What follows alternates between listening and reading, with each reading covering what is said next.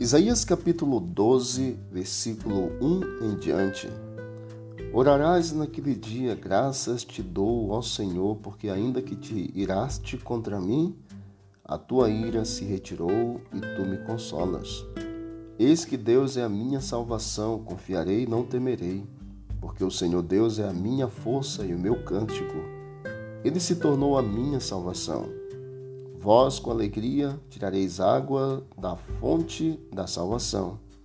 Direis naquele dia: Dai graças ao Senhor, invocai o seu nome, tornai manifestos os seus feitos entre os povos, e lembrai que é excelso o seu nome. Cantai louvores ao Senhor, porque fez coisas grandiosas, saiba-se isto em toda a terra.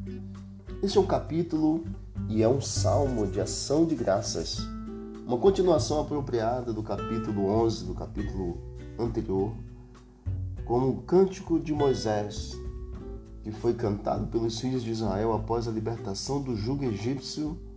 Outro cântico de libertação será cantado quando o Senhor tornará a estender a mão para resgatar o restante do seu povo. Hinos de triunfo, semelhantes a estes, estão no capítulo 25 e 26 de Isaías. Após a vitória final, os remidos de todas as eras cantam um cântico de triunfo a Deus. Deus é a minha salvação, diz Isaías.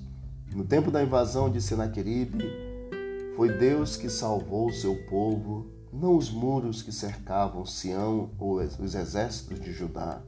Nos últimos dias, o remanescente de Deus será salvo do poder do inimigo pelas mãos poderosas do Senhor o Senhor Deus, o Senhor Criador, e Ele dará de fontes de salvação.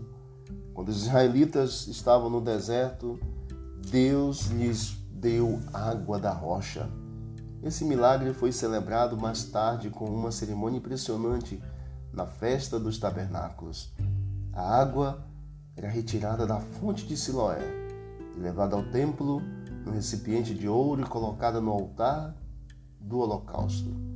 Quando os sacerdotes iam para a fonte, acompanhados de um coro de levitas, muitos adoradores os seguiam para beber da água viva que jorrava da fonte da colina do templo.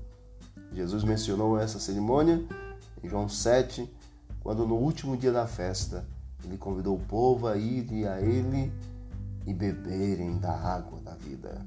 Cristo é a fonte da qual flui a água que traz vida e cura todas as nações. Portanto, tornai manifestos os feitos do Senhor por toda a terra. Que Deus nos abençoe e que este cântico de Isaías 12 seja o cântico que nós apresentaremos ao Senhor face a face a Ele.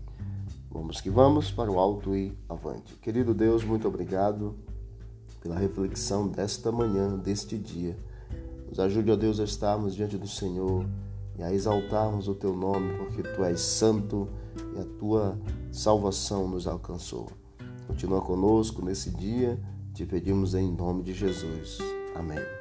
Não esqueça de visitar o canal Bíblia em Ação nas plataformas de áudio e o que disse Jesus, examinai as Escrituras, porque julgaste nela a vida eterna, são elas mesmas que testificam de mim. Forte abraço, vamos que vamos.